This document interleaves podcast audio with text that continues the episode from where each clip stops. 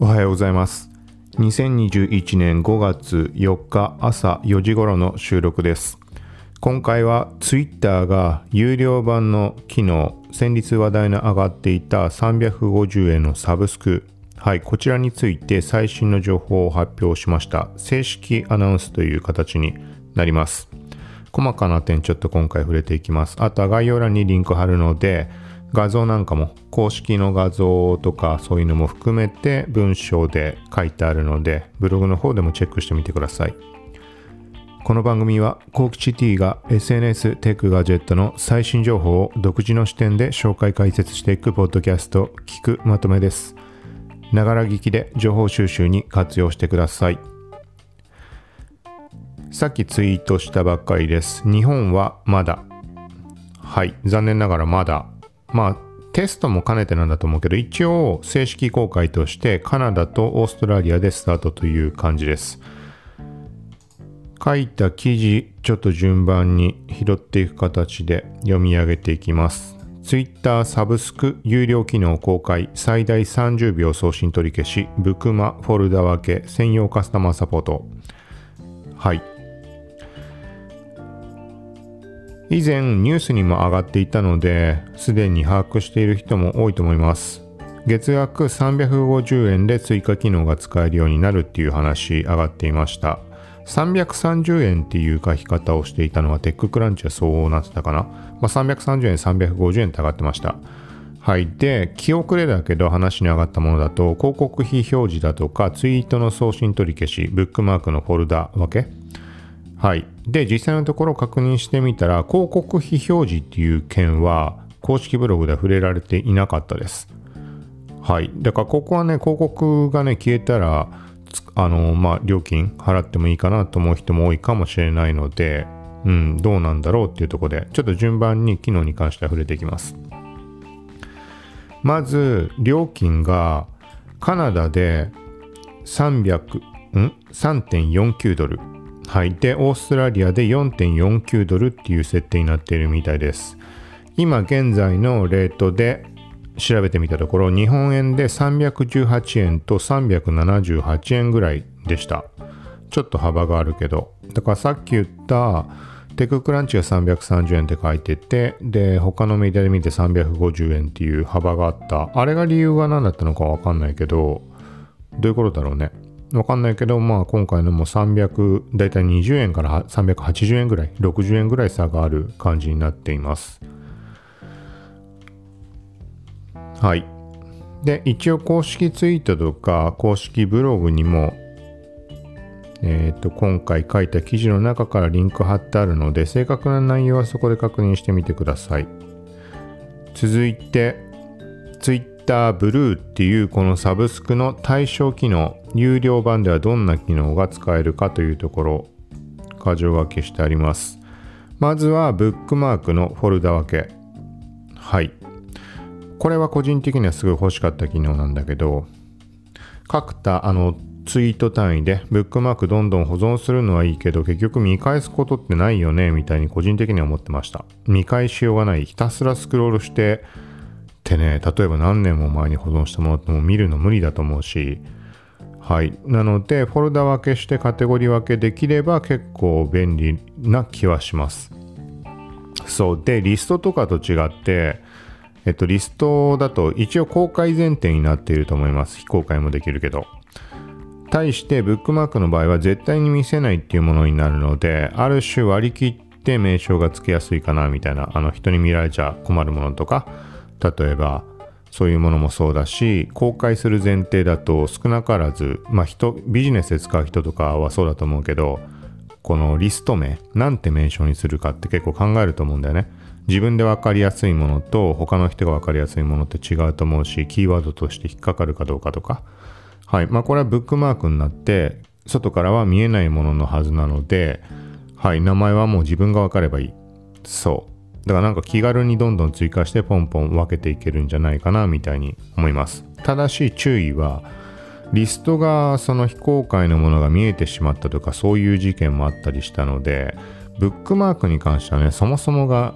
誰にも他の人のものは見えないものだから大丈夫だとは思うんだけど、ちょっと不安はあるかなとは思います。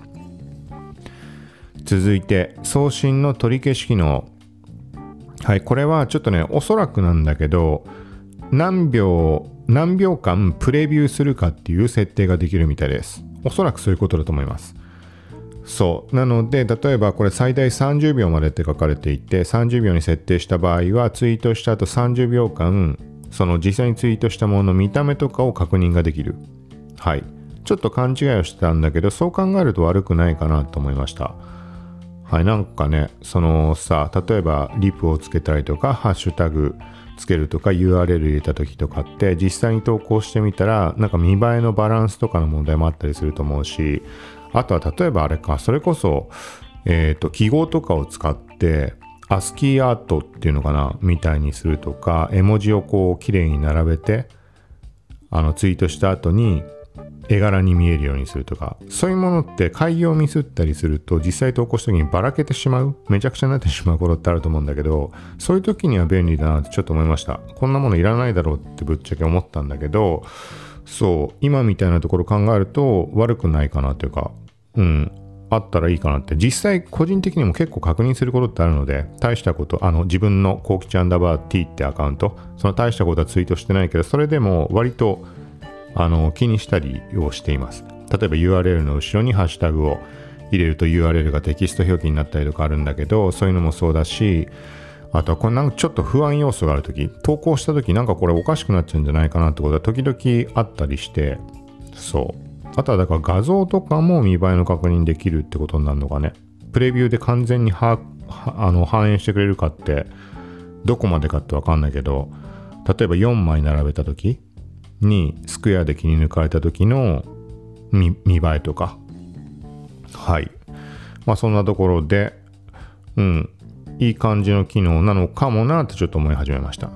続いて、リーダーモード。はい、これちょっとちゃんと把握できてないです。ごめんなさい。普通に考えるとリーダーモードっていうと、ウェブサイトとか見た時にシンプルな表示にして読みやすくとかそんな感じのものだと思うんだけど、無駄なもの全部消して。これが何を指してんのかね？Twitter 上から飛んだ時のサイトの見栄えってことなのか。でもリーダーモードってあるしね、ボタンを押せば。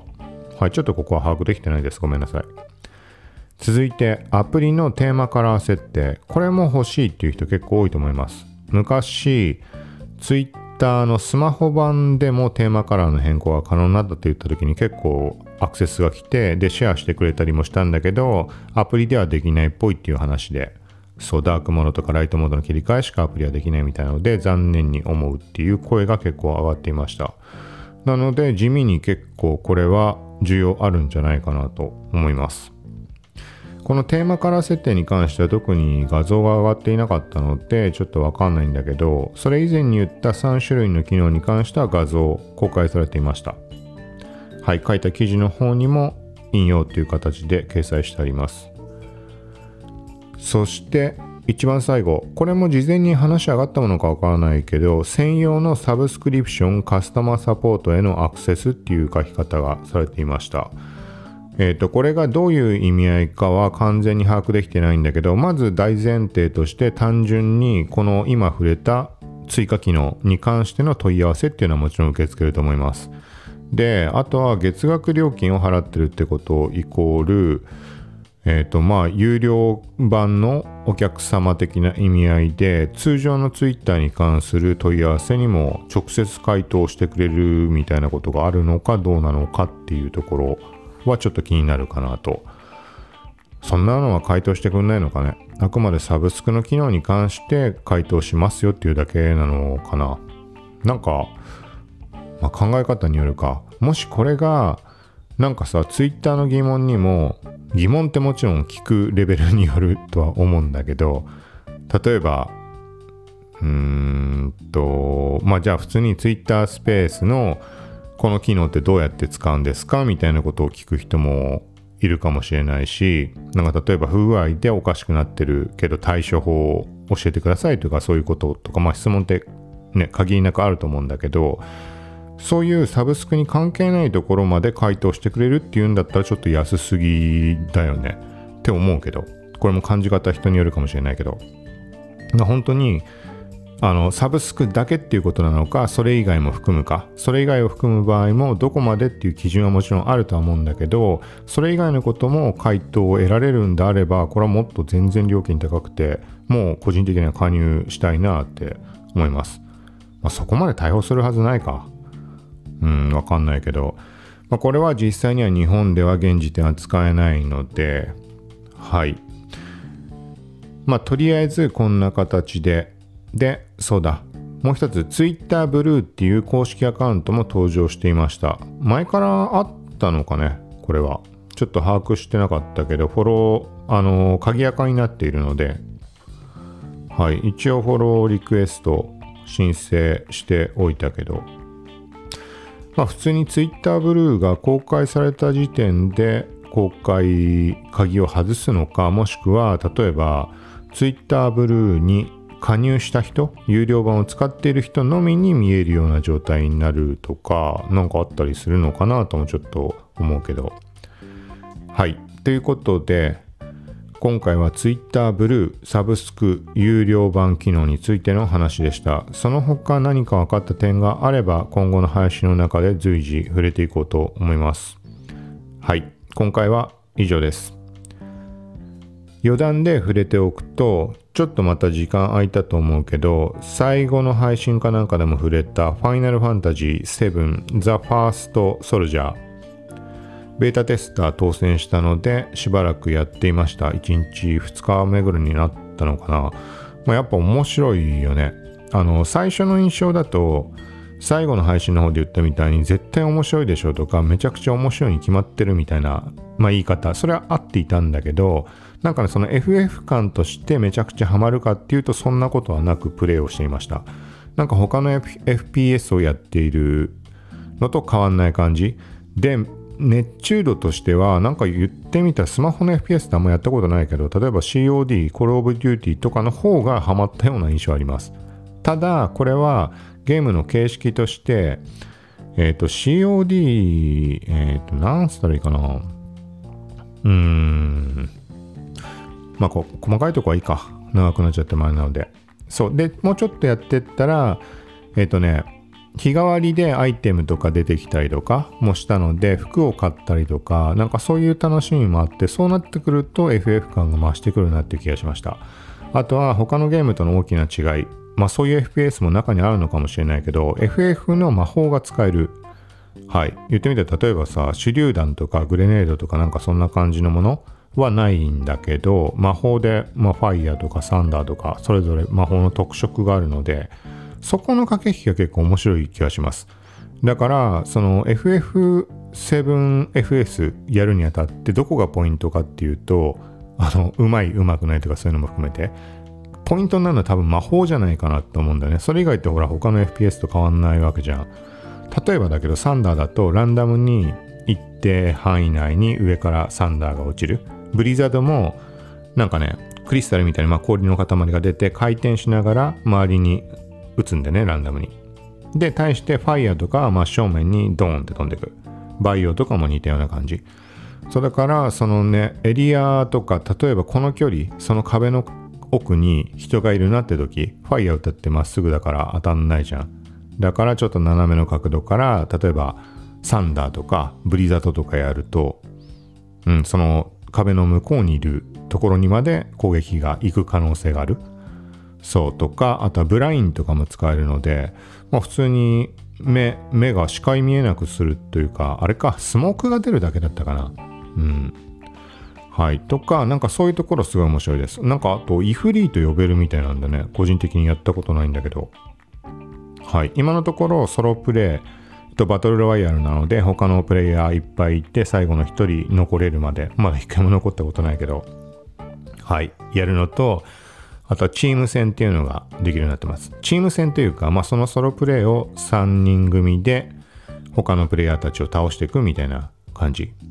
で、一応ゲームの画面見ると、あとはランクマッチとかそんなのもあって、そっちはまだ触れないんだけど、はい。ちょっと長くなってしまうとあれなので、一応こんな感じで今いろいろプレイをしています。はい。これはまた別の回でどこかでまとめて話しするタイミングあればなと思います。